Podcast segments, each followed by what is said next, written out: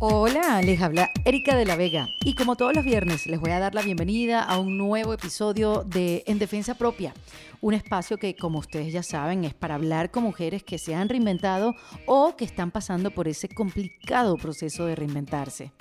Recuerden antes que nada que pueden suscribirse a este podcast en cualquiera de las plataformas que lo escuchan y también le pueden dar cariño con buenos reviews y comentarios porque así hacen que lo escuche mucha más gente. Les cuento que el episodio de hoy lo grabamos en los espacios de WeWork en Perú, específicamente en Lima, hace una semana, donde tuve la oportunidad de presentarme con mi stand-up Tú no sabes quién soy yo.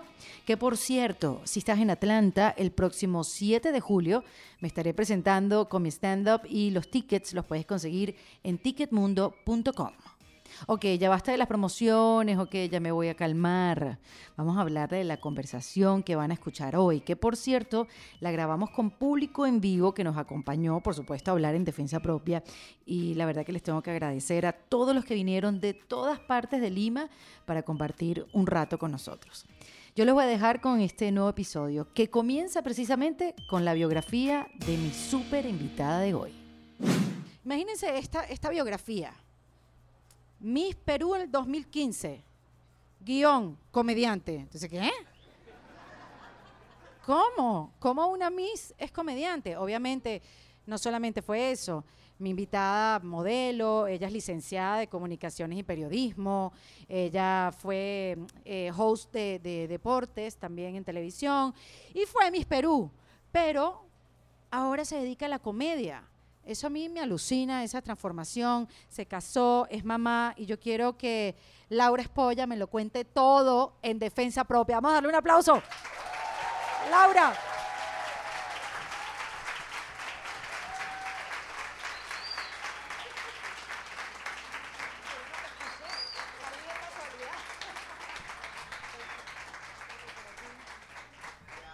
¿Cuánta gente sigue a Laura acá en las redes? Ah, mira, unos cuantos. Es graciosa la condenada. Yo le vi su video y yo, ay, sí da risa. Hola, ¿cómo están? Bueno, muy buenas noches. Qué bueno que pueden estar todos acá, que llegaron a tiempo. Estoy sorprendida. ¿Cuántos venezolanos hay aquí, por favor? Por eso llegaron temprano. Mira, yo no sabía que había tanto tráfico en Lima. No, mira. Mira, para que una venezolana se sorprenda del tráfico. Me dijeron antes de ayer que en el mundo Perú está número 3 en el peor tráfico habido por haber y no me sorprende. Qué desgracia de tráfico. Qué locura. En el número 3, ¿y quiénes, cuáles son las primeras ciudades? India, número 1, 2, Bogotá, 3, Lima, 4, Ciudad de México. Mira, te estoy tratando de arreglar el micrófono, pero siento que te voy a golpear. mira, me dijeron que pensaban que estaba bien calibrado, pero me imaginé que no habían calculado que tengo el cuello demasiado largo. Sí, con razón. eres una Miss, eres una Miss. Soy una vicuña más bien. Mira, Laura, em, eh, eh, a mí me sorprende mucho tu, tu biografía. Tú sabes que yo hacía comedia y me metía mucho con las Misses. He visto, he visto. Es más, creo que podría ser tu, rutina, tu rutina de comedia del Miss Venezuela. Ah, ¿Sí? me acuerdo perfecto cómo caminan las Misses y si es que las Misses realmente vivimos y hacemos todo como Miss 24-7. Y es que es algo que la gente piensa, Es correcto, sí, sí, Que cruzamos la pista, sí. Totalmente. Y, y que nos hacen una pregunta es, ante todo, buenas noches. No, no, no así. Yo sé que no, porque tengo muchas amigas mises. Lo que pasa es que estos concursos también las hacen ver totalmente diferentes a lo que son. Y, las maquillan mucho más y se ven ustedes mayores y son unas niñas y se hacen las hacen comportarse como de una manera que no, no son ustedes verdaderamente. Otras que les sale mucho más natural. En tu caso, que, que yo te he escuchado decir que fuiste la anti-miss, por eso no clasifiqué, ¿no viste? claro que clasificaste, si fuiste al Miss Universo y todo, fuiste a Miss Perú. sí, Miss Universo ahí me dejaron detrás de la ambulancia. Y, ah, ¿Dónde está Miss Perú? No, pues allá comiendo galletitos allá atrás. Porque además, Laura, que fue una de las razones que yo dije, ¿será que le invito o no? Laura es de las mujeres que come y no engorda. Es un talento. Pero tan, mira, yo, yo de verdad respeto mucho las mises, sé que es un gran trabajo lo que hacen, se pulen, aprenden mucho, unas más que otras, pero no es fácil andar en esos ensayos, en esos tacones, simplemente con el objetivo que tengas, ya sea ganar, ya sea hacerte una carrera en televisión, todo es broma, pero también entiendo que detrás de eso hay un gran trabajo. Pero, ¿cuáles son tus ganas o por qué fueron esas ganas de de verte bonita, de ser linda, de ser modelo. Yo sé que tú eres licenciada en comunicaciones y siempre eso quiere decir que te gusta la palabra y te gusta comunicar. Pero ¿por qué entrar en comedia? O sea, ¿por qué enfrentar un público? ¿Por qué si pudiste haber elegido otra cosa un poco más sencilla? Uno, soy una mujer de retos. Creo que el día que algo no me cause miedo significa que estoy haciendo algo mal o que no estoy haciendo algo que realmente me gusta o que mis metas no son lo suficientemente grandes. Creo que siempre tienes que tener un poco de miedo a emprender algo para que realmente tengas un orgullo diferente cuando lo logras. Entonces, cuando empecé en el mundo primero del, del modelaje de las Mises, realmente ingresé porque me dijeron que me iban a regalar un carro si ganaba. No me dieron nada. ¿En serio que no? Me estafaron. Gané el concurso, pero nunca llegó el carro. Me regalaron un mueble nomás. Entonces no, entiendo la, no eh, entiendo la conexión del mueble y el carro, pero al menos me senté, pero no me llevó a ninguna parte. Entonces ya cuando me metí a ese concurso que fue el primero cuando tenía 17, fue al Miss International. Yo antes de eso había sido emo. sí, para que vean, no soy una mujer dinámica, he hecho muchas cosas en la vida, no diferente, ser skater, ¿no? Pero que eras rebelde y querías como que dar un mensaje. Cuando, cuando yo era Miss, decía que la cicatriz que tengo en la ceja era porque me había golpeado contra una mesa en una esquina, en verdad era porque tenía un piercing y se me atoró con una cortina. Qué divertida. Entonces, cuando ingresé a ese concurso, y fui a China, me quedé totalmente fascinada, número uno, de la cultura y de todas las culturas que había conocido ahí. Y número dos, que me di cuenta que era una plataforma de oportunidades enorme. De pronto de cobrar, no sé, imagínate, 50 soles, comencé a cobrar ya 250. Entonces dije, ok, esto no es que simplemente va a ser un concurso de belleza, sino que si soy inteligente, voy a poder posicionarme en donde yo quiera porque voy a poder relacionarme y conocer gente diferente en este entorno. Claro, imagínate la cantidad de mises que han se han convertido en las mejores actrices de Latinoamérica, que se han hecho unas carreras impresionantes. Claro. Obviamente. Es una, plataforma, de oportunidades. Entonces terminé ese concurso y me quedé un tiempito trabajando en China en un programa de televisión para niños allá. Happy China? no entendía un coño. ¿Cómo? no, no, hasta el día de hoy yo no sé, de repente se han estado burlando de mí los chinos y ni enterada. ¿Y tú qué hacías? Porque algo decían y se reían, de hecho, entonces no sé, no, no, no. No sé, pero me quedé ahí un tiempo y cuando regresé aquí ya me metí a la universidad a estudiar. Yo comencé estudiando administración y eran muchos números. Yo estaba en una escuela de negocios realmente.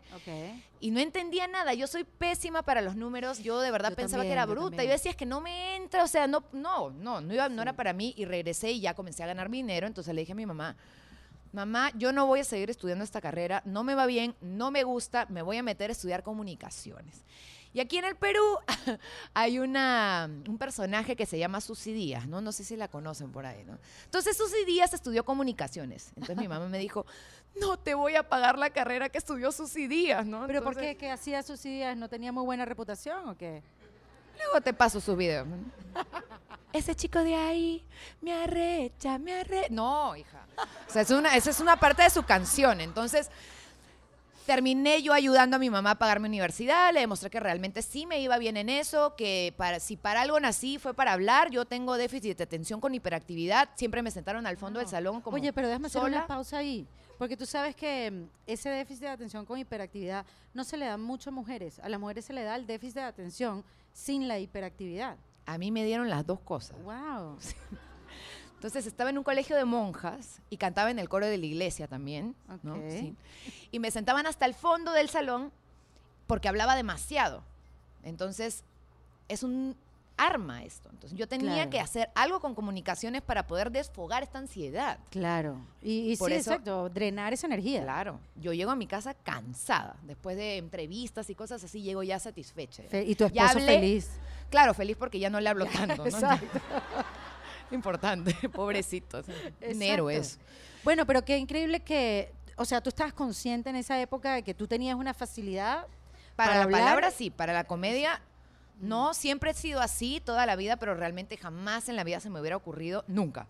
Entonces ya estudié en la universidad, fui periodista de deportes un par de años, me fui a México, me proponen estar en el Miss Perú, ya tenía 23 años, entonces... ¿Por qué te fuiste a México? Ay, eh, por dos cosas, huyendo de una relación tóxica, número uno. Niño, pero te fuiste lejos. Me fui lejos. Como para que no me alcance, porque no, no, me iba a alcanzar por ahí. Exacto, exacto. Sí, entonces yo en esa etapa odiaba a los hombres, no quiero nada con ningún hombre, yo me voy a dedicar a ser millonaria, fin. Yo quería ser la típica, la tía millonaria, exitosa y borracha, fin. Ese era mi, ese era mi, ese era mi meta, ese era mi plan, era mi plan de vida realmente. yo, le había, yo, le había dicho a mi mamá, yo no me voy a casar, no quiero hijos. No. Pero ¿por qué México? O sea, si ya tú tenías una carrera acá, entiendo que ya eras conocida, fuiste Miss o no, todavía no había pasado lo de Miss. Tenías el otro concurso, sí trabajaba en televisión. exacto. México porque mi compañera de, mi roommate en el primer concurso era mexicana y me dijo, ven aquí, quédate conmigo y, yo te puedo ayudar a ingresar a, TV Azteca, ¿no? Como practicante o para que ingreses en algún canal, eh, perdón, en algún programa de, de deportes. Entonces llegué a México, olvídate que me costó sangre, sudor y lágrimas, o sea, ya estaba casi viviendo debajo del puente, ya no tenía plata. Entonces, Porque es difícil, o sea, súper difícil. No, importa la nacionalidad, llegar a un país nuevo, así hables el, el mismo idioma. No, no me conocía ni mi padre, yo, o sea, ya es difícil, además que es eso, asumes un riesgo cuando de tu país no te estaban votando. Exacto. O sea, yo decidí irme. Tú decidiste. yo decidí irme. Entonces, ahí ya cuando había logrado ingresar como practicante en un programa de deportes donde me iban a pagar lo mínimo, no, es más, no me iban a pagar como practicante, tenía que pagar derecho de piso, me llaman para participar en el Miss Perú y ya irse a un Miss Universo, esa sí es una gran plataforma de, oportunidad. Entonces dije, o regreso sin nada, porque no tenía nada en ese momento, o pierdo lo que tengo acá, que al menos es ser practicante ya, pero de un canal grande de televisión, o sea, ya había entrado, pues.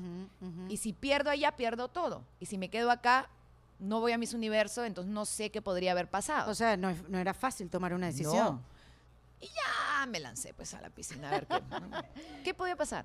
Claro. Debajo de un puente, vivir ya, un ratito. Entonces regresé y en ese camino, inesperadamente, conocí al que fue, al que es mi marido en ese momento. Antes de regresarte. Tres días antes de regresar. Y fue ahí cuando lo conocí, regresé a, Perú y participé en el ¿Cómo lo conociste? Es que estás dando, estás dando muy rápido tu historia y hay ciertas mm. cosas que yo quiero poner la lupa. Mira, para comenzar, bueno, en Venezuela me dijiste que no es muy común, pero la gente que es peruana aquí, me casé con alguien que se llama El Brian, ¿no? Entonces, no está, o sea, la historia tiene matices, ¿no? Entonces, sí, era un hombre, a mí toda la vida me han gustado los hombres bien gordos. Pero él no es gordo. Ya no. Ah. Ya lo puse a régimen. Claro, yo lo conocí cuando tenía como, no me acuerdo, como 14 o 15 kilos más, me está mirando feo, ya por ahí y, y me encantó, pero yo realmente al principio solamente era, no, pues un rapidín con el gordín y ya, vámonos, ¿no? Yo tenía metas fijas, ser millonaria, tía exitosa, borracha. Mis, mis universo. ¿no? Nada que ver una no va con la otra. Entonces, pero, pero ahí lo conocí. que te gustaran los gorditos. Toda la vida me han gustado los gorditos porque yo como muchísimo. Claro, ¿verdad? que tú engordas y nada, tú comes y no engordas. Entonces siempre me han gustado los gorditos porque comen bien. Imagínate estar con alguien que esté a dieta todo el tiempo, comiendo pechuguita de pollo, me puedo morir. No. Yo necesito eso. Claro, para no caer en la tentación. Claro, en cambio yo me frustro, yo necesito comer y que coman conmigo y así me paso la vida. Yo me encanta salir a comer. O sea, te fuiste huyendo a México y cuando regresas a Perú para, para hacer, sí, para, para tomar esa como esa esa otra oportunidad, no voy a decir segunda porque vinieron muchas más, ¿te enamoras? Me enamoro, regreso sin él porque él se quedó allá y ya fue después cuando comencé a participar en el Miss Perú que él va. Bueno, no, no, mentira. Primero, Claro, las historias de amor no son así tan fáciles, querida, porque si no, la telenovela no existiera. No. No. Entonces yo realmente no lo había conocido tanto, más o menos. O sea, yo me fui de ahí sin siquiera un besito ni nada. No, no fue así que, no, les juro, nada, nada, nada, nada. Nada, no hubo tiempo, no hubo tiempo. Entonces pasan como dos semanas o tres, yo ya había estado hablando con él todos los días por WhatsApp y iba a ser su cumpleaños, entonces yo le digo, realmente cuando empiece el Miss Perú está muy difícil que yo vaya a verte más, o sea, quizá ya no nos volvemos a ver y es la realidad. Ah, él ya había pensado, ya fue, ya no la voy a ver más, entonces tenía dos semanas antes de participar y le digo, mira, tengo una semana antes, un fin de semana libre y justo era su cumpleaños digo, voy a verlo. Nunca en mi vida había hecho eso de irme a ver a alguien que recién conocía. O sea, podía haber sido un secuestrador y ya me veía yo ahí secuestrada. Bueno, Laura, pero habías hecho cosas peores que esa. Fuiste emo. que te fueras a ver al gordito era bueno, era como algo, exacto. era light, no. Y le dije a mi mamá que me iba a hacer unas fotos en Cusco, ¿no? Y me fui a, ah, Acapulco, le ah. mentí. Entonces me fui a Acapulco y y ya, ya ahí sí nació el amor y no nos despegamos más. Y él vino aquí a Perú a acompañarme por un tiempo en el Miss Perú. Gano el Miss Perú, pero para esto obviamente no fue fácil ganar el Miss Perú. ¿Por qué?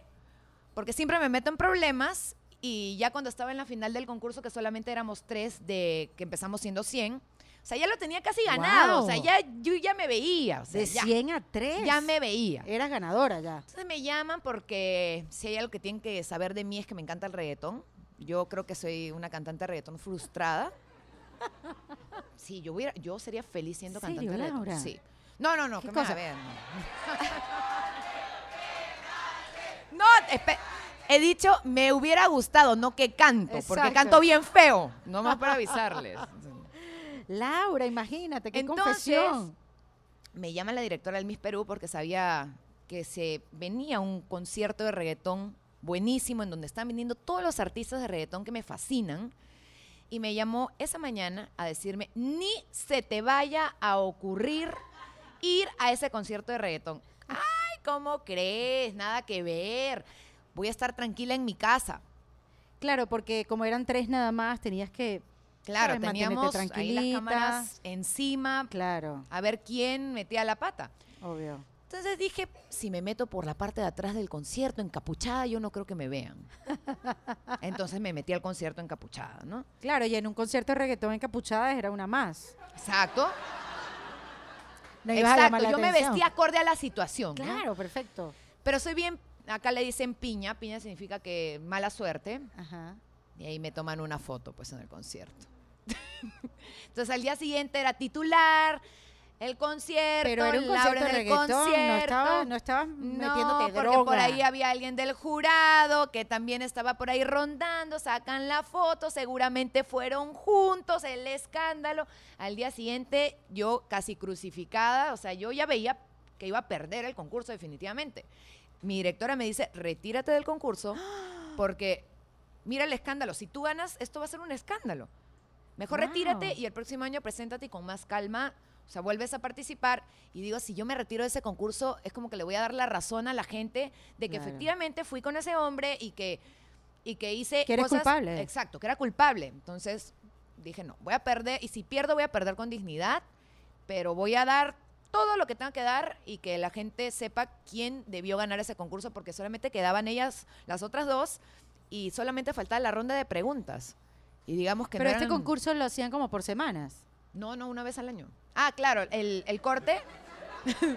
una por semana. No, claro, porque en Venezuela es como que una sola noche y se hace toda esa noche. Sí, es que fue especial porque la ah. directora del Miss Perú regresaba después de 12 años.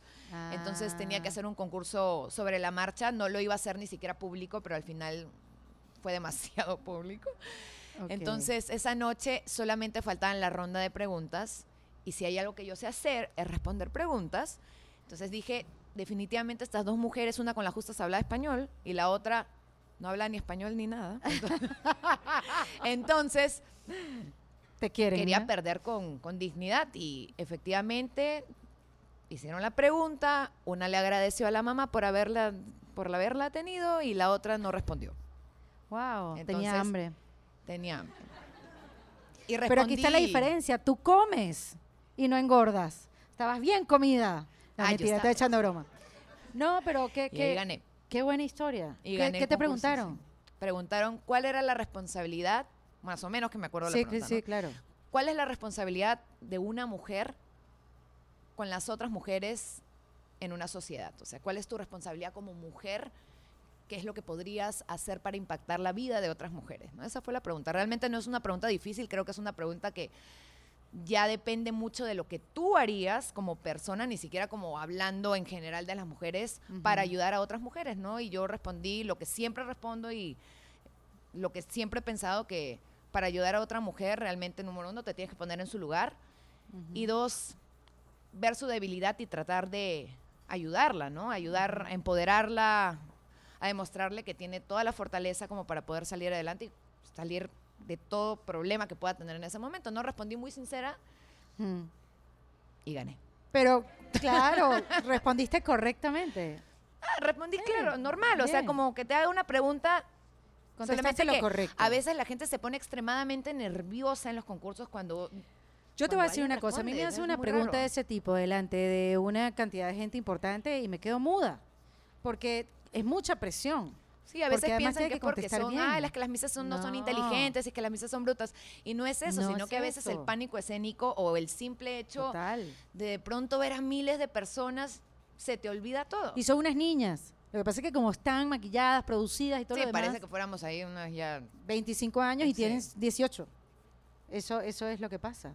Sí, eso pasa mucho, entonces... Bueno, ¿y qué te dijo la directora cuando ganaste? No, fue un escándalo al día siguiente, la prensa, eh, todo es así, pero al final ya pasó todo, el concurso se hizo extremadamente mediático, fue muy divertido haber sido Miss, viajé por todo mi país y obviamente ya pasó la tormenta, salió el sol, gracias a Dios, entonces de ahí fui al Miss Universo, pero si hay algo que que me juega en contra con comer, comer y no engordar es que cuando no como extremadamente mucho, como siempre como, bajo de peso en un 2x3. A mí el estrés me baja de peso rapidísimo, entonces en el concurso bajé como 7 kilos en el Miss Universo. Más. Más que esto. No, esto no es nada, acá estoy ya normal. 7 kilos. Mi, mi marido, cuando acabó el concurso, me dijo, ¿qué te pasó? Porque ahí nos tenían comiendo seis y media de la mañana, 12 del día y 6 y ¿Quién cena a las 6 de la tarde? O sea, no. Yo andaba traficando gomitas de, azúcar por frutas. Yo intercambiaba. Ajá, me bajé de peso impresionante. O sea, por más de que trataba de comerme todo el buffet. Wow. ¿Y que el vestido te quedó grande? Todo me quedaba grande. Yo cuando bajo de peso me baja de peso la cara muchísimo. Me veo como enferma, o sea, como enferma, enferma. Entonces, no era yo en ese momento. Creo que sí algo que no me permitieron hacer en el concurso es ser yo misma y, mm. y sí es algo que, que es lo que no me gusta de los concursos y es que no te permiten ser tú misma. Siempre dicen, es que las mises tienen que ser tú misma y que y la no, para nada. Es que te dicen que en la vida tienes que ser tú mismo. Entonces tú ves Instagram y tú ves a una niña con unas pestañotas gigantes, a una niña con las uñas gigantes, a una con los labios inyectados, la otra con filtro, la otra con extensiones y después lees un post que dice, sé tú misma y tú, coño. Tú vas para atrás y que, coño, si somos nosotros mismas seríamos horribles. O sea, es difícil ser Sí, es difícil. Uno mismo. A mí en el Miss Perú me permitieron ser yo misma todo el tiempo. De hecho, la directora del Miss Perú es mi amiga, o mi confidente, mi segunda mamá. Ella me permitió a mí siempre ser yo. Yo creo que con ella pude ser la Laura que está aquí sentada, pero en el Miss Universo no lo pude hacer. Entonces, los fantasmas. Ya sabía que iba a pasar. Porque algo estaba pasando. Y yo toqué esto. Sí, sí, sí. yo lo saco y ya. Sí, vamos a dejarlo así. Ahí quietecita. ¿Y por qué no lo hiciste tú, Laura? Hubiera quedado como que, bueno, la invitada y el micrófono. Para aquellos que están escuchando este podcast, se me acaba de caer el micrófono, hice una payasada y ahorita tengo el micrófono en la mano como si fuera José Luis Perales. Así que, bueno, ya saben lo, que sucedió. Pero mira qué importante lo que acabas de decir. No, no, no estar en un espacio donde no puedas ser tú. Tú, uno cree que uno puede con eso. Uno cree que dice, no, yo la puedo, yo la llevo, yo la llevo, yo me comporto de otra manera, con tal de estar, con tal de, de encajar. Y es tan difícil. Yo, yo, yo no te niego, yo he estado en momentos donde digo, yo encajo, yo encajo, yo me hago la loca, yo, yo puedo. Y, y es peor. O sea, es peor porque además salgo y me voy mal y me voy... Yo una vez hice un casting, mis primeras... Yo no había estado en televisión, yo era chiquita, tenía como, no sé, 17 años, gracias. ¿Alguien dijo 17? Ok. Eh, te ganaste algo, no sé qué. Hice un casting para un programa que se llamaba Club Disney. El Club Disney era este típico programa súper correcto del Club Disney donde se presentaban como sketch para niños. Viajabas a Orlando, ibas al parque y hacías unos sketch como muy básicos, muy, muy sencillos. Y yo en esa época, yo quería ser era Daisy Fuentes.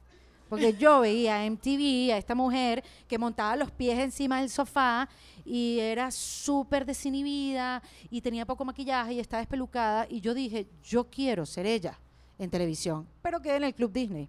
Entonces, mi primera experiencia con el Club Disney me fui a Orlando y me vistieron de hawaiana y mis otros dos compañeros me fueron a rescatar en el lago, en una canoa, porque yo estaba perdida. Yo, cuño esto sí está mal, esto no se parece a Daisy Fuente. En apuros, o sea, sí, o sea, esto está todo mal. Y después otro sketch como que, como que me pegaron un bigote y me dijeron, métete en la barbería de Mickey Mouse para que te cortaran el bigote. Y yo, no, esto es ridículo, esto no está bien. Y entonces me fui al teléfono público, en esa época no había celulares, me fui al teléfono público del hotel y llamé a mi noviecito de esa época, que para aquellos que lo conocen era Carlos Baute que no era nada famoso, era un surfista de Cuyagua, para que lo tengan claro. Se hizo famoso cuando yo, por supuesto, bueno, me fui. Mala, mala, me peleé ese. Casi. Es muy amigo mío, la verdad que lo digo porque sé que se le vacilaría este comentario llamo a Baute y empiezo a decirle, esto es horrible, esto es ridiculísimo, como si para hablarle a los niños hay que ser tarados, o sea, nada que ver, yo quiero ser Daisy Fuente, yo quiero estar en MTV, esto no era lo que yo pensaba y no sé qué, ok, yo, chao, ok, yo aguanto, chao, chao, y tranco, y cuando me volteo estaba la productora del programa atrás de mí.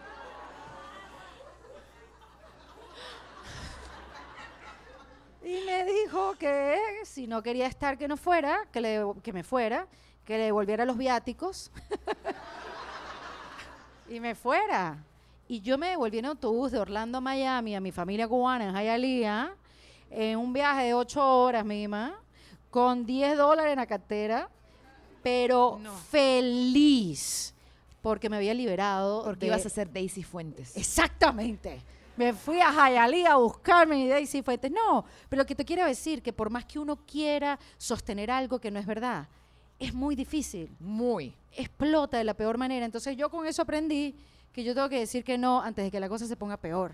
Sí, si hay algo que a mí me cuesta muchísimo trabajo es morderme la lengua. Mucho. Y cuando fui Miss Perú fue algo que tuve que aprender porque sí, ser Miss Perú es un trabajo, al final ser Miss es un trabajo y como cualquier trabajo te tienes que regir bajo las reglas de ese trabajo. Y estás representando un país. como una loca de pronto así como soy normalmente, ¿no? En, representando un país, no porque representas, valga la redundancia, a un país. Entonces, no me sentía yo, me sentía así mm, atrapada porque quería decir muchas cosas, quería responderle a la gente cada vez que me criticaba o me decía cosas que no tenían nada que ver conmigo o, mucha gente, ah, debe ser bruto igual que todo el mundo y me da ganas de agarrarlos te odio, pero no podía, ¿no? Entonces ya cuando acabó el Miss Universo fue así como, salí del closet. Sí. Yo salí del closet. Súper buena expresión, seguro Literalmente, que sí. ¿no? Sí. O sea, ya está. Yo, salí.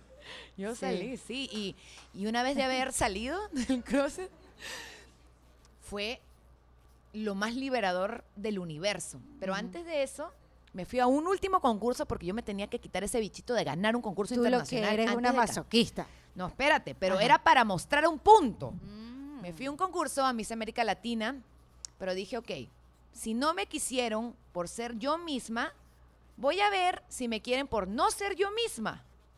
Y gané el concurso.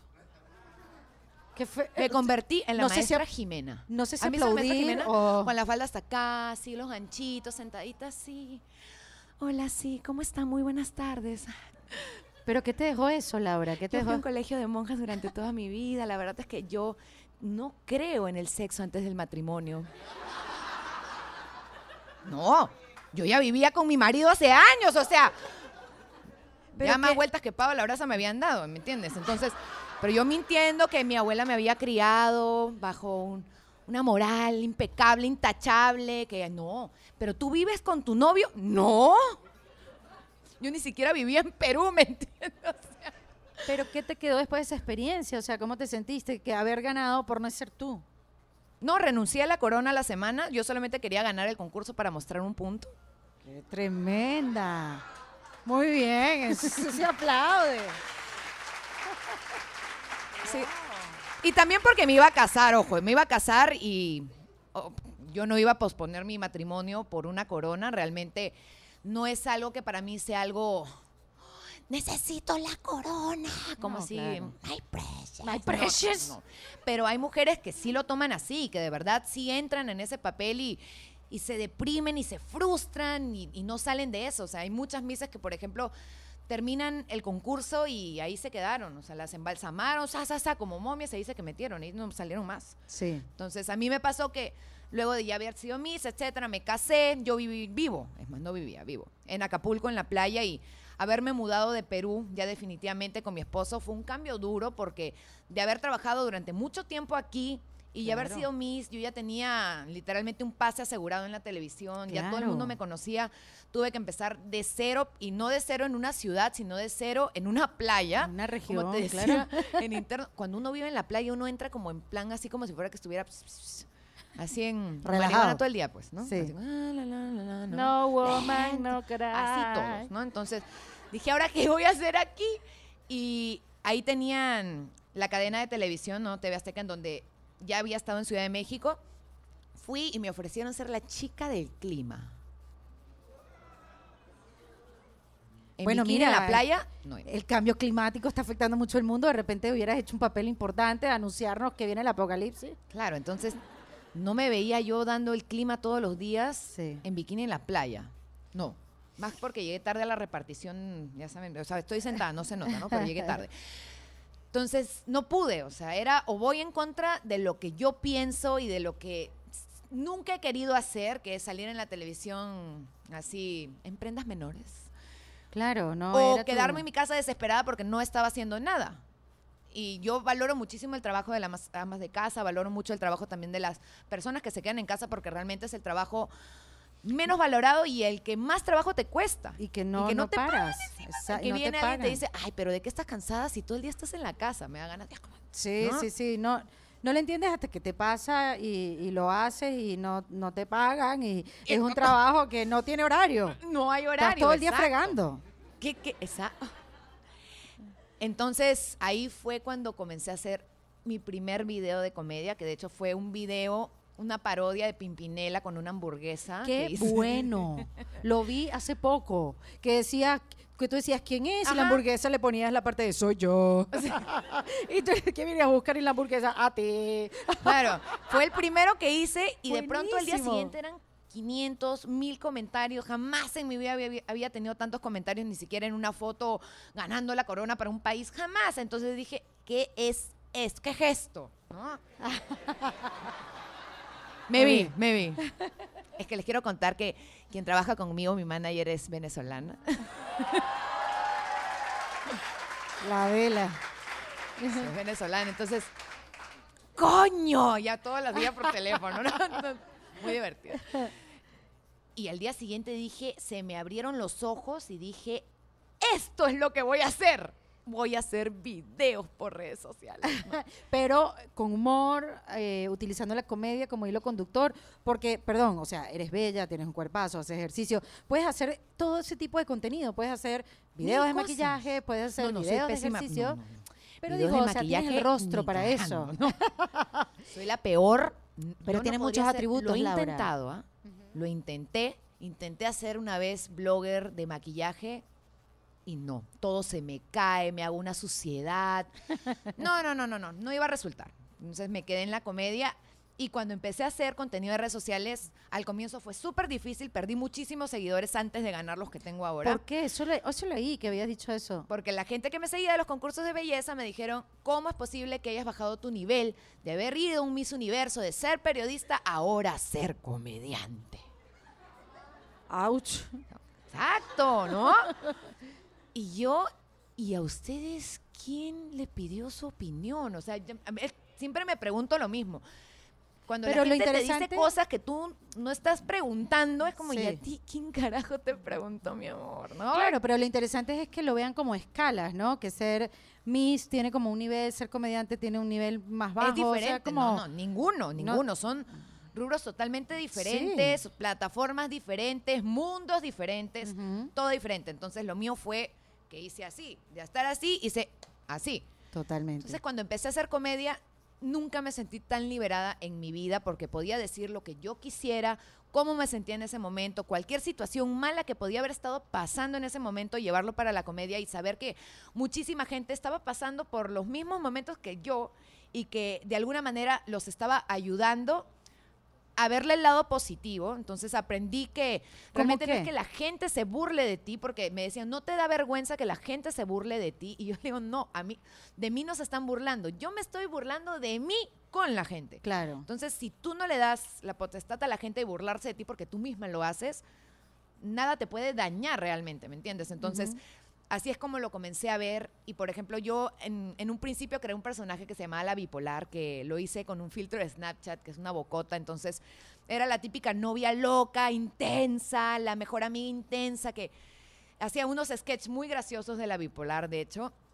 Y mucha gente me escribía, lo que pasa es que me puse, me, me, sacaron la vuelta y soy una cachuda que ya me van sacando la vuelta dos veces, pero vi tu video y ya lo mandé al carajo. Y yo, ah, muy bien. Empoderando a las mujeres a través del humor. Claro, y, y la locura fue que comencé a tener muchísimas mujeres siguiéndome, muchas mujeres, y, y cuando estás en un concurso de belleza, a veces como que no caes muy en simpatía con las mujeres.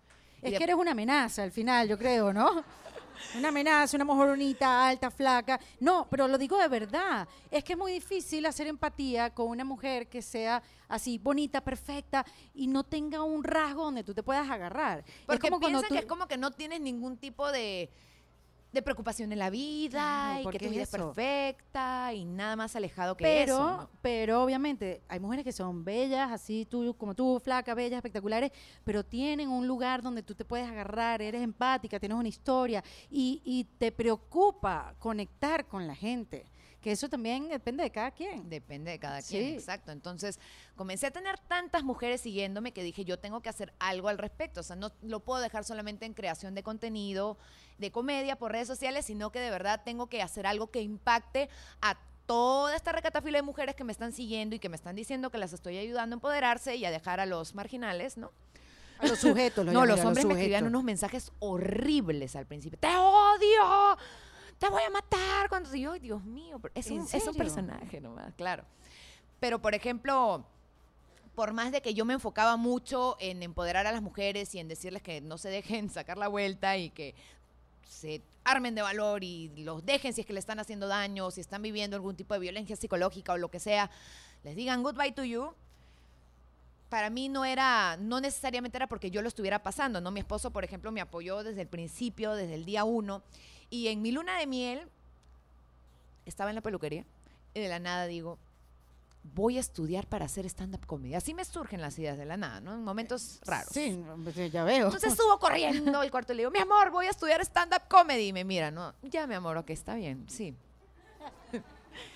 y llegué a México y lo primero que hice fue contactarme con la que fue mi profesora de stand-up comedy, que es Gloria Rodríguez, que es una gran profesora no solamente de stand-up comedy, sino también de improvisación.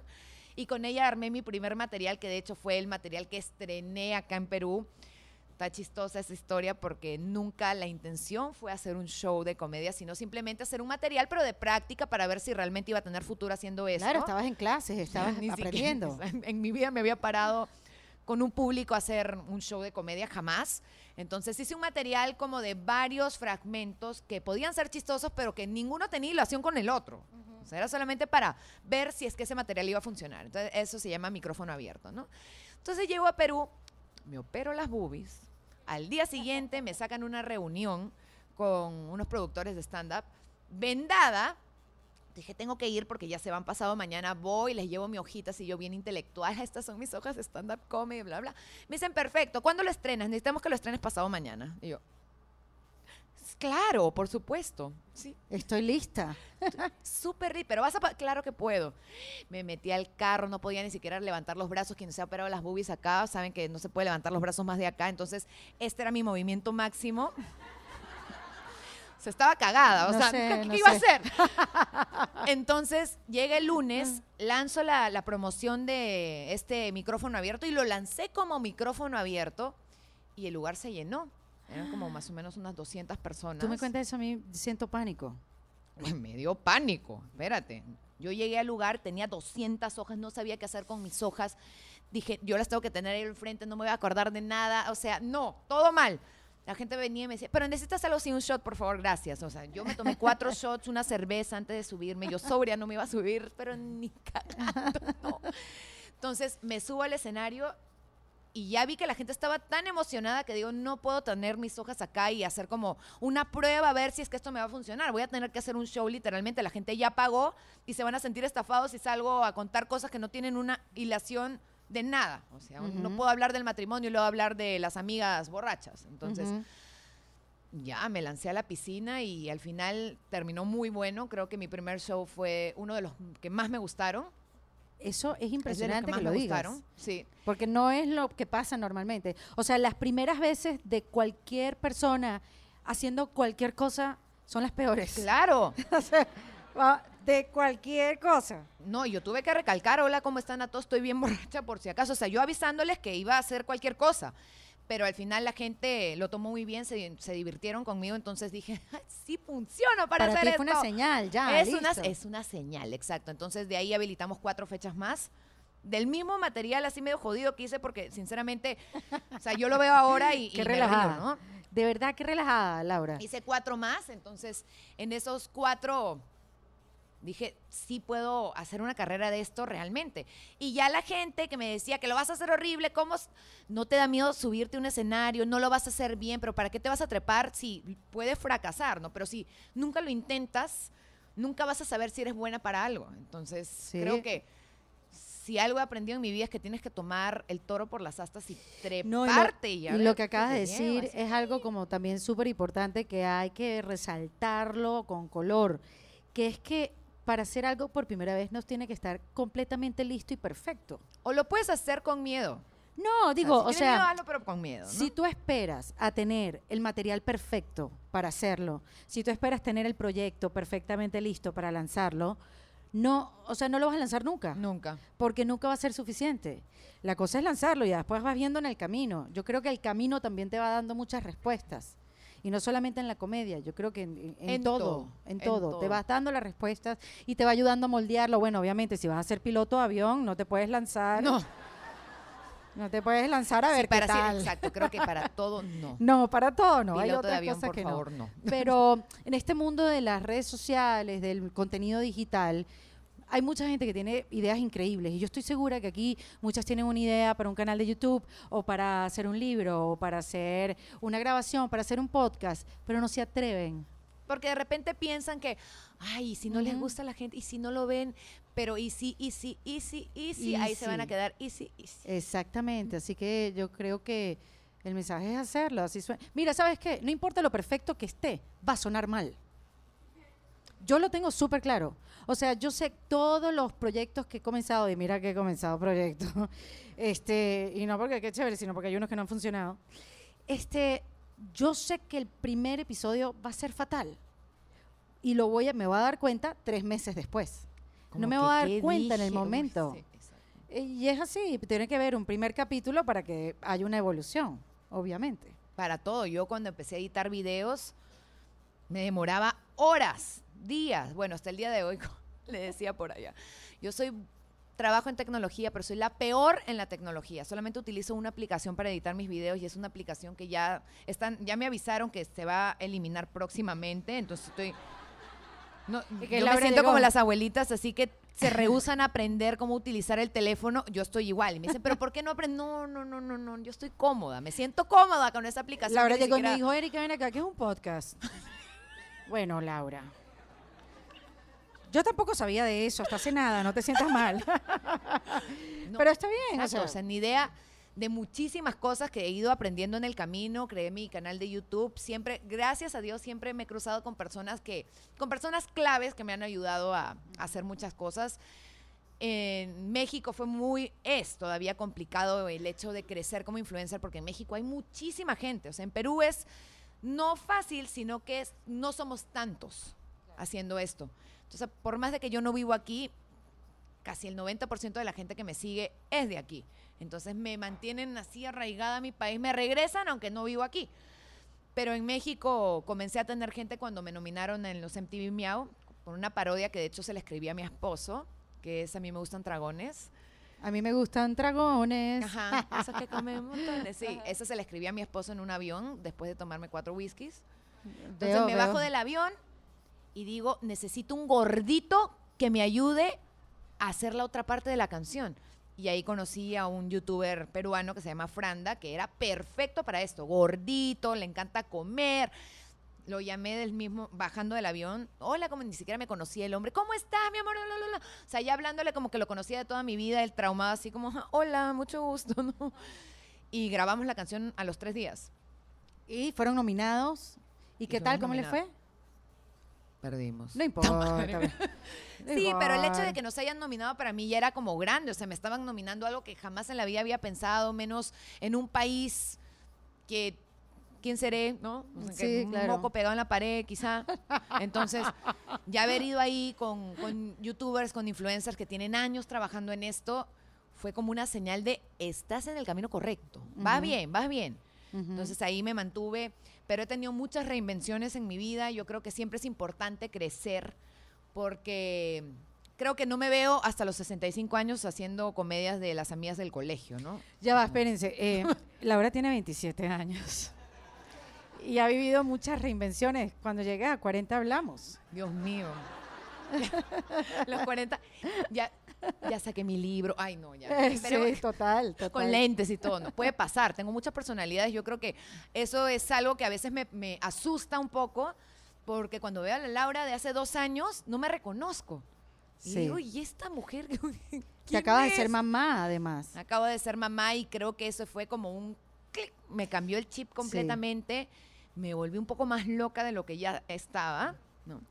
A pesar del amor inmenso, incondicional de todo, a veces me preguntan, ¿no? Si en una palabra puedes describir cómo te sientes, o sea, qué ha cambiado en ti, ¿con qué palabra lo describirías? Psicosis. Sí. Yo tengo psicosis. Todo me causa psicosis. Sí, sí. Estoy dormida y ya, estará respirando, estará todo bien. Tocó el suelo, las bacterias. No, no, como una loca. Sí, es súper abrumador. No, el otro día me, estaba en un baño, cambié a la bebé en un baño de un centro comercial y mi mamá la tenía cargada mirando hacia acá. Estaba guardando los pañales, no sé cómo me volteó y había una señora besando a mi bebé. Yo. Ajá. No, fui yo sola. Me la mandó, ¿no es cierto? La puso acá a propósito para que no sea la única. Hola a todos los del podcast, acabo de botar un adorno. No, pero tranquila, segura. Hashtag, hashtag ah, la cagué.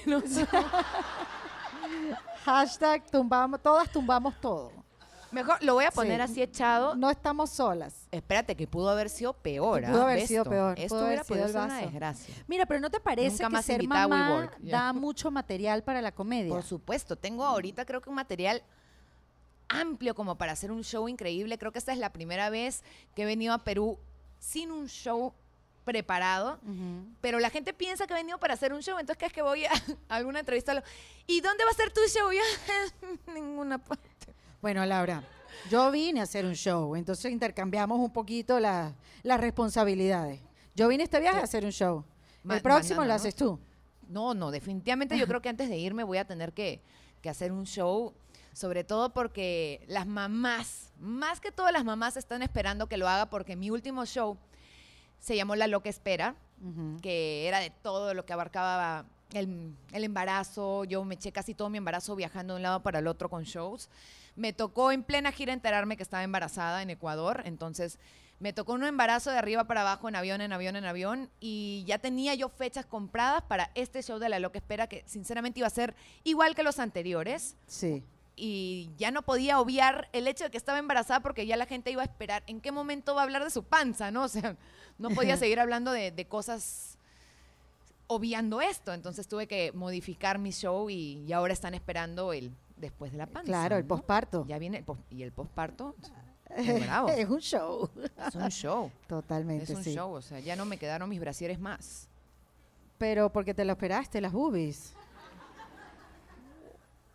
ah, sí, se derriten. Se derriten, como ven, oh my. Bueno, no, no todo, hasta las mises se le derritan las A veces dicen, porque eso sí me da cólera, por ejemplo. Comencé a hacer como más ahorita comedia y, pegándome un poquito más al lado de la maternidad, ¿no? Creé otra página, de hecho, para no mezclar papas con camotes, digo yo. Sí. ¿No? Otra página en donde me dedico a hacer más contenido de mamás. Pero hay personas que literalmente pintan la maternidad como color de rosas, que todo es perfecto, la magia del embarazo, el brillo, toda grasosa la cara por las hormonas, no jodas. Entonces, no, no. No es color de rosas. Yo no soy amiga de esa gente. Me cae mal. El de hashtag diario de mami. Ay, no me da ganas de. Sí, porque es muy difícil. Yo no, no, ya la verdad no sé. De repente hay gente que verdaderamente lo vive así. No sé, o sea, de repente hay gente que, mira, yo, yo me he dado cuenta que hay mujeres que cuando se hacen mamá descubren su misión de vida en ese momento y dicen, yo nací para ser mamá. Yo nunca dije eso, yo nací para hacer muchas cosas, entre ellas mamá. Exacto. Pero respeto a las mujeres y las puedo entender hoy en día que dicen, yo nací para cuidar a alguien, yo nací para criar a alguien. Y las entiendo, o sea, como que como finalmente encuentran su momento, así como cuando tú te encontraste. Es una vocación. Sí, es, una, vocación. Es muy difícil, es un trabajo 24/7. Por eso, y sí puedo pensar que hay gente que se lo disfruta, para otras es más retador. Este, para mí también se hizo un reto, ya me he acostumbrado después de 10 años. Este, sí, estoy, creo que ya, creo que ya, pero, pero digo, todo se vale. Yo creo que si nos contaran realmente lo que pasa y lo que uno siente cuando se hace mamá, nadie tendría bebés. Porque tú en el día que te haces mamá, es el día que te haces culpable. Punto. Culpable. Eres mamá y eres culpable. ¿De qué? De todo. De lo bueno y de lo malo de lo que pasa a ese niño. Y de repente son fantasmas que tú tienes en la cabeza, pero es una culpa que tú te haces. Una culpa. Una locura. Exacto. Yo creo que para mí lo más difícil de lidiar siendo mamá es la culpa. Si lo hago bien, si lo hago mal, si estuve, si le di demasiado, si le di muy poco, si le estoy dando tiempo, si no le estoy dando tiempo, si es mi culpa que él sea así de contestón porque yo era así de contestona. O sea, eres culpable de todo. Yo a mi hija la veo, mi hija tiene cinco meses para esto, pero yo veo su personalidad igual a la mía y me asusta. Qué miedo. Yo también me asusto. Porque la veo y, y, es así, no habla, pero contesta ella en su idioma. O sea, no me, no me, toques. No, ella sí, además que los niños vienen, yo creo que ahora vienen, vienen diferentes, vienen diferentes. con otra capacidad. Miren, yo tengo otro micrófono y antes de que se nos acabe el tiempo aquí en WeWork y nos voten, yo quiero darle el chance a algunos de ustedes si tienen alguna pregunta para hacer, para participar. Esto lo he hecho en las últimas grabaciones que he tenido. Este, siempre cuando digo esto nadie quiere preguntar, pero después que la primera lo hace, todos quieren preguntar. Entonces, revisen sus ideas. este, si alguien tiene alguna pregunta, el micrófono está de este lado. Vente para acá si quieres, porque... Vente. Sí. Crucemos el Jordán. Ah, viene otra por allá. Perfecto pasa delante de la cámara para que se sienta que esto es caótico, que hay gente, que esto no es mentira. Ajá, perfecto. Hola chicas, Hola. las sigo las dos, soy su fan, este, estoy, las admiro un montón, porque ustedes están haciendo una diferencia muy importante. Como decían, o sea, entre nosotras a veces hay mucha competencia. Siempre este, es difícil trabajar con mujeres, se tiene ese prejuicio, pero qué bacán que estén ustedes dos apoyándose, hablando de esas cosas que normalmente no se hace, y sobre todo en capitales como Lima, donde somos, es como que calladita más bonita, ¿no? Eso como que no se debe de, hablar. Y justamente ustedes están hablando sobre el tema de cómo salir, cómo hacer un, post, un podcast, cómo hacer un blog, cómo hacer, no sé, cómo ser youtuber y reinventarte. Y el hecho de qué dirán, ¿no? O sea, hay muchos como que, no sé, este, piedras, cosas que te, te, te, paralizan y no te hacen este, llegar a la meta. Aparte de, hay un montón de, de, vainas que nos, que nos bloquean, el miedo, el que dirán y todo lo demás. Pero ustedes, ¿qué cosas creen que las ha movido a poder hacerlo? O sea, para poder salir y decir, me llega lo que pienses, me llega que yo sea Miss y ahora voy a ser comediante, me llega de que yo haya sido súper famosa en mi país y ahora me vengo a reinventar acá en Miami y de toda Latinoamérica. Este, ¿cómo, ¿Cómo has logrado tener esos, esa valentía para poder hacerlo? bueno, en mi caso, en mi caso, yo siento que no tengo opción. o le das o le das. Vale, Y lo agradezco porque me lo hace más fácil.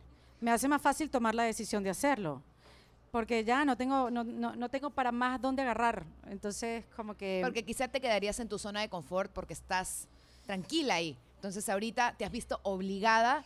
Es que yo siento, Laura, que yo nunca he estado tranquila. No. Yo nunca en mi vida he estado tranquila. Yo siempre he estado buscando algo que no sé qué es. Y siempre he estado apurada de llegar a un sitio que no sé cuál es. Exacto, yo me Y no sé cuál es el tiempo que me queda, pero no sé, no tengo.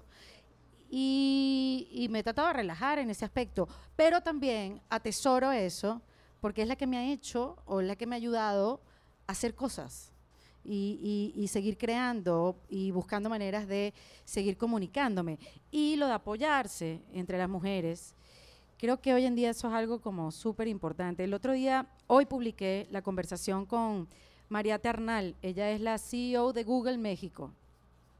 Ella es venezolana, pero lleva 20 años viviendo en México.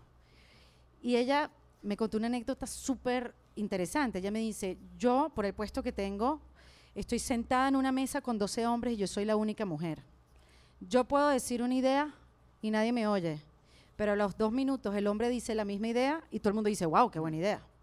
Ella dice que si en esa mesa existiera otra mujer sentada y esa mujer que está ahí sentada apoya mi idea, hace que no se la robe otro y que sea un punto. Entonces, ella, como CEO, como, como, como, mujer en el área de, de los negocios, ella necesita que las mujeres crezcan para que hayan más mujeres sentadas en la mesa del negocio. Entonces yo siento también, eso lo aprendí, me, me, voló la cabeza cuando dijo eso, porque, por ejemplo, en la comedia hay muy pocas mujeres y nosotras tenemos de tanto de qué reírnos. Y tú sabes que a mí me choca cuando yo salgo de mis shows, que viene una muchacha con su pareja y me dice, chica, hasta mi esposo se rió. Ay, sí, me ha pasado. Coño, o sea, perdón, yo voy a un show de hombres y yo me río de todos los temas que habla el hombre. Porque, porque me, ¿sabes? Me siento identificada, porque son cosas que... Ay, es que es un show para mujeres. No, exacto. ¿Qué crees? ¿Que vamos a hablar de peluquería? Sí, pero de otras cosas también. Es que sí, y a veces me ha pasado también, ah, me trajo obligado. yo, estúpido. ¿No? La mitad van obligados, la mitad van obligados, pero bueno, nuestro trabajo es que la próxima no vengan obligados, sino que sean Solos. El, que, digan. Pero al final se terminan muriendo de risa y creo que les ha pasado a ellos también, por más de que hablemos de cosas que nos pasan a nosotras, sobre todo cuando hablamos de una relación, creo que una relación es de dos, o sea, no estamos hablando de nosotras solas, sino que para que nos pasen esas cositas tiene que haber un hombre. Y es el hombre que al final se termina riendo y diciendo, sí me pasó, o sea, sí es en serio. No soy el único que, que, que lo, que lo maltratan. Yo sufro, exacto. Sí, totalmente. Bueno, ¿te gustó? ¿Quieres decir algo más? Ah, te respondo, ¿verdad? Me falta A veces se me olvida. Soy distraída. A la bebé. Yo creo que en mi caso, para mí mis sueños siempre pesaron más de, lo que la gente pueda pensar de mí. Creo que siempre tengo algo muy claro, que tengo una meta muy clara y es sentir satisfacción con lo que estoy haciendo. Cuando no me siento cómoda en algo significa que tengo que cambiar lo que estoy haciendo. O sea, de repente cuando yo me siento muy cómoda haciendo videos de comedia de mujeres solamente, ya digo, ya llegué a un punto que ya me estoy aburriendo, me estoy aburriendo de hacer lo mismo, trato de hacer otra cosa, trato de hacer otra cosa y va a haber gente que no le va a gustar.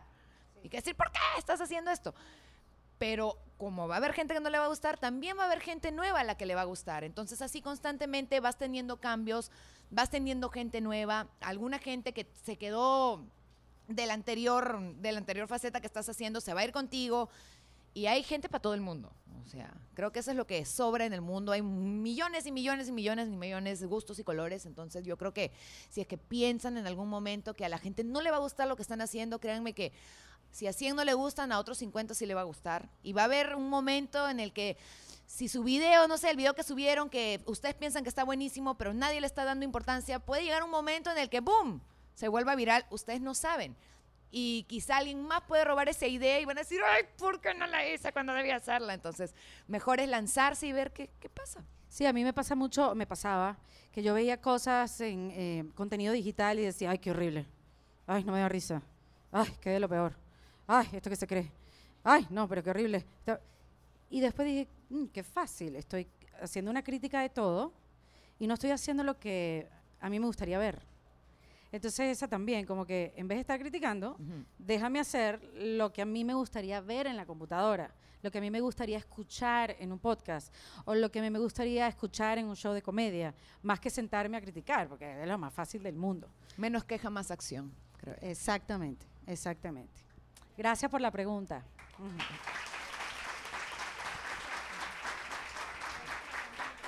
Hola, em, soy abogada. Y me encantaría alguna vez también hacer stand-up comedy. Entonces, este, no sé qué recomendaciones tienen para, para alguien además tan esquematizado, ¿no? Que viene de, de algo muy cuadriculado. Y este, nada, te quiero mucho, Erika. Ay, tan bella. Ay, cosa. Yo creo que la, mm, tu profesión no te define al final. Yo antes pensaba, y yo créeme que no, no quiero dar lecciones ni nada, yo siento que más bien la experiencia de cada una de las personas pueden darte alguna luz en el camino. Y por eso cuento mi experiencia y si eso te suena un poquito adentro, bien, si no, que habladera de paja, ¿no? Esta Erika. Pero yo antes pensaba que lo que yo hacía me definía. Yo o sea, yo era locutora, o soy locutora, es que ya yo llevo tiempo que no hago radio, entonces no soy locutora. ¿Y qué fui antes? O sea, no haber hecho radio por 20 años y de repente no tenerla, me hizo pensar como que, ¿qué soy? O sea, yo soy lo que hacía y si no estoy haciendo, no soy nadie. Imagínate en el hueco donde uno puede caer. Entonces uno no puede ponerse esas esas limitaciones de que porque soy abogado, no sé, que soy tan estructurada. Yo conozco abogados divertidísimos, con dos whisky encima más. Entonces yo creo que la profesión no es algo que pueda definirte, no lo permitas nunca, porque el día que no estés ejerciéndolo, puedes tener como un bajón de identidad, como que, bueno, no estoy siendo lo que yo me preparé para hacer. Entonces yo creo que hay que hay que hacer, hay que hacer, hay que ser simplemente como un paquete, eso, así vengo yo. Ser abogado es un adorno más, ser locutora es un adorno más, no hacer radio no me va a quitar lo que ya yo soy. Entonces, quítate esa limitación. Creo que los abogados tienen una facilidad del habla increíble y una labia bien buena. Usa lo que tienes en beneficio, o sea, claro que sí, agarra todos esos casos donde no te salieron bien. Y Los que te han sacado de quicio. Claro. Es fácil, tienes material. Pasa que te tienes que sentar a escribirlo. escribirlo, a probarlo con amigos, a ver si dan risa o no. Y si no dan risa, sigue siendo abogado. Exacto, claro.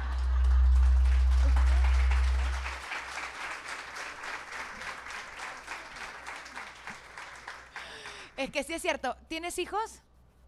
No, por, por ejemplo, me pasó la semana pasada y estábamos en una presentación porque ahora tengo un negocio, no trabajo con un grupo de personas en rubro de la belleza y estaban haciendo unas premiaciones, ¿no? Y todos subieron, ¿no? Y, a ver, dinos quién eres y qué haces, ¿no? Soy fulanito de tal y soy abogado, ¿no? Llegan a mí y dije, carajo, hago demasiadas cosas que, que soy. Hola, soy Laura, hago tantas cosas que no sé qué soy. Esa fue mi respuesta porque realmente llega un punto en el que ya no me siento periodista de deportes, ya no me siento mis modelo, comediante, porque hago tantas cosas al mismo tiempo que realmente simplemente soy yo. Soy mamá también, entonces tampoco es... Y soy mamá, porque soy mamá, pero también soy comediante, también soy creadora de contenidos, también he sido periodista, entonces exactamente eso, nunca dejes que tu profesión te defina, no dejes que ser abogada pase a ser tú, sino que tú controles el hecho de ser abogada. Soy yo y también soy abogada.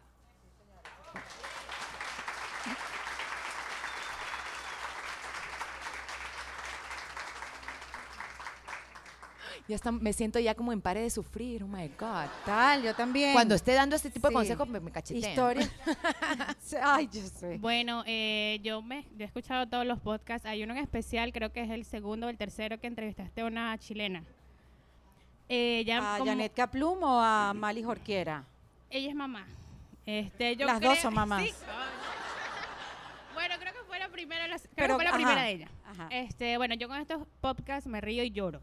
En especial, ella este, estuvo hablando de lo que es la maternidad con el trabajo. Y yo creo que eso es algo que, por lo menos yo tengo dos hijos, y es lo que eh, cuando uno está en esa búsqueda de que quiero ser esto, quiero ser lo otro, quiero ser emprendedor y quiero cambiar mi rumbo y tal, qué sé yo. oh my God, se mucho lo venezolano. Este, ¿Cómo hace ustedes como mujeres, porque tienen sus profesiones y han ido a buscar sus sueños, para también lidiar con la culpa de la maternidad?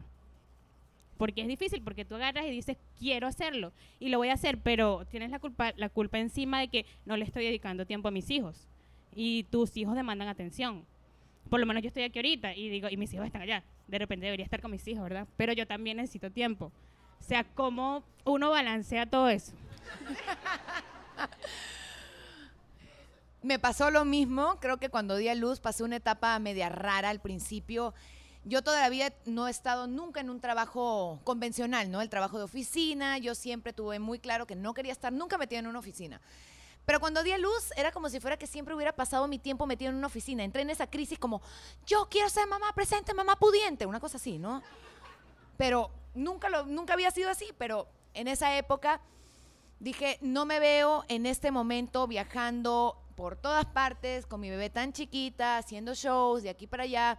Quiero tener un trabajo que me mantenga con mi hija en casa, entonces ahí fue cuando empecé a hacer un trabajo que me permite estar con mi hija en mi casa y es trabajar por redes sociales en un networking. Yo antes jamás en mi vida había tomado como ni siquiera una luz de que podía meterme a trabajar en una empresa de networking porque no lo veía ni siquiera posible.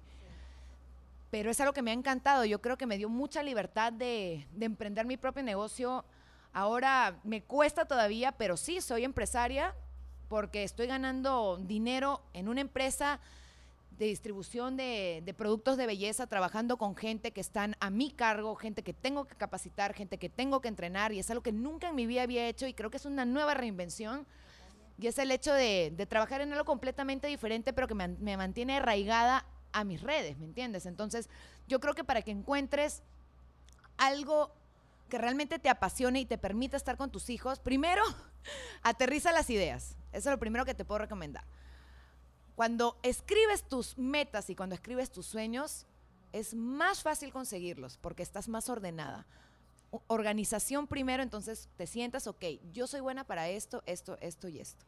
¿Cómo voy a conseguir esto, esto y esto y esto?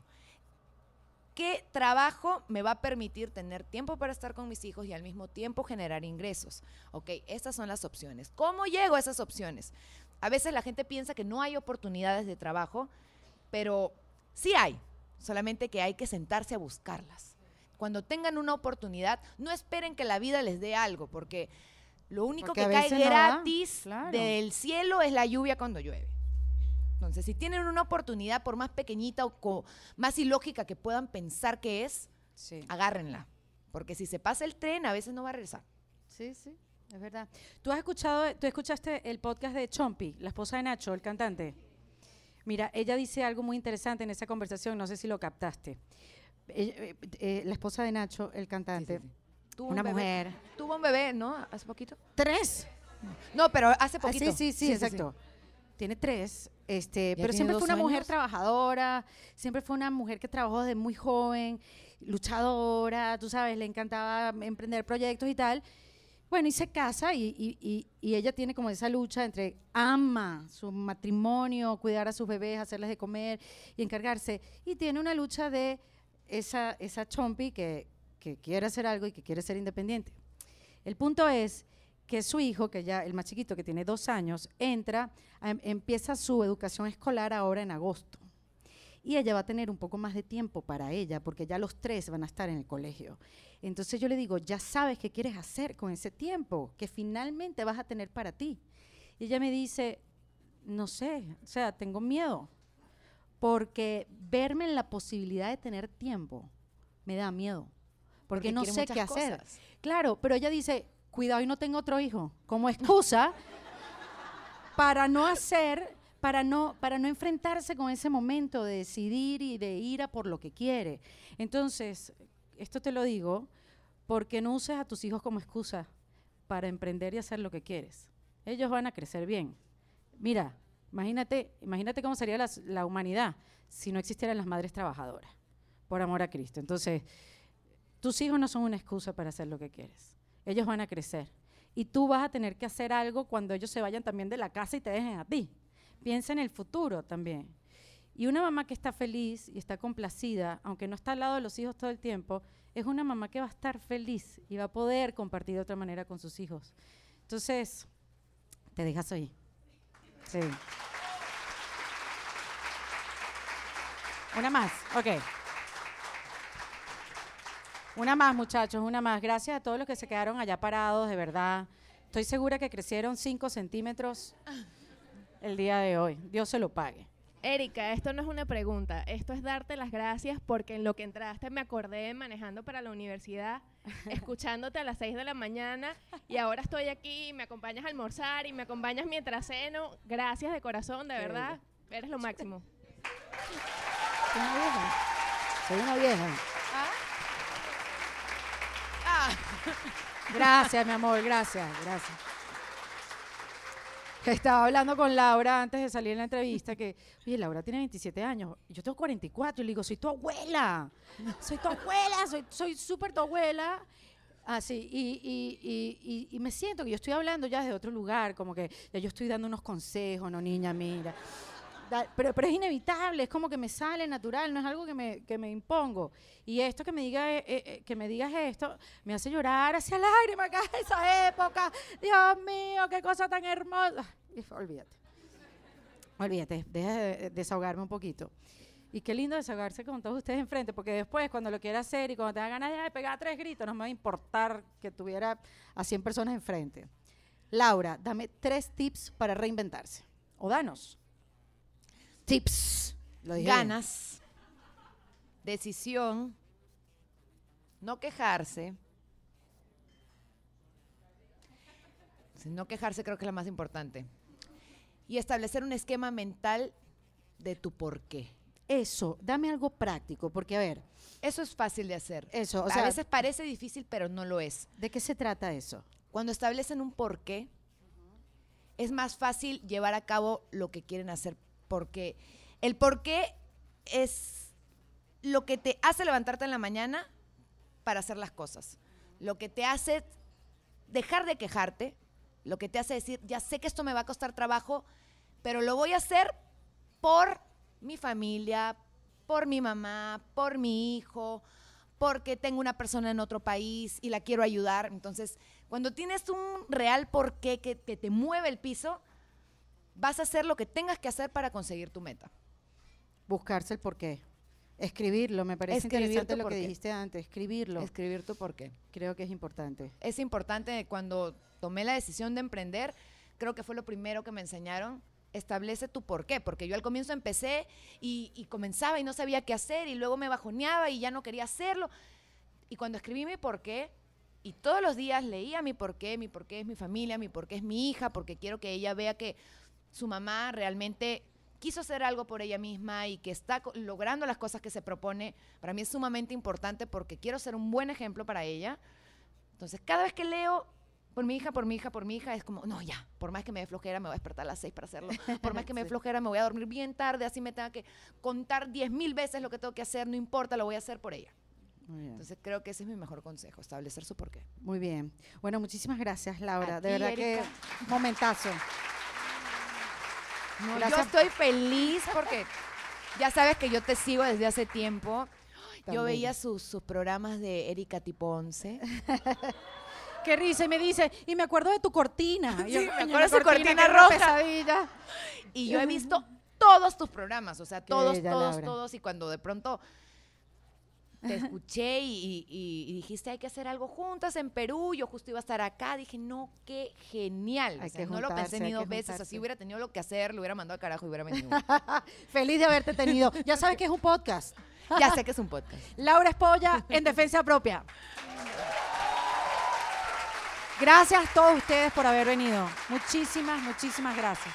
Qué bueno verlos. De verdad, gracias. Esto fue en Defensa Propia, grabado en los espacios de WeWork, producido por Valentina Carmona y editado por Andrés Morantes, con música original de Para Rayos Estudios. Recuerden suscribirse y recomendar el podcast. Yo soy Erika de la Vega y nos escuchamos en un nuevo episodio. Hasta luego.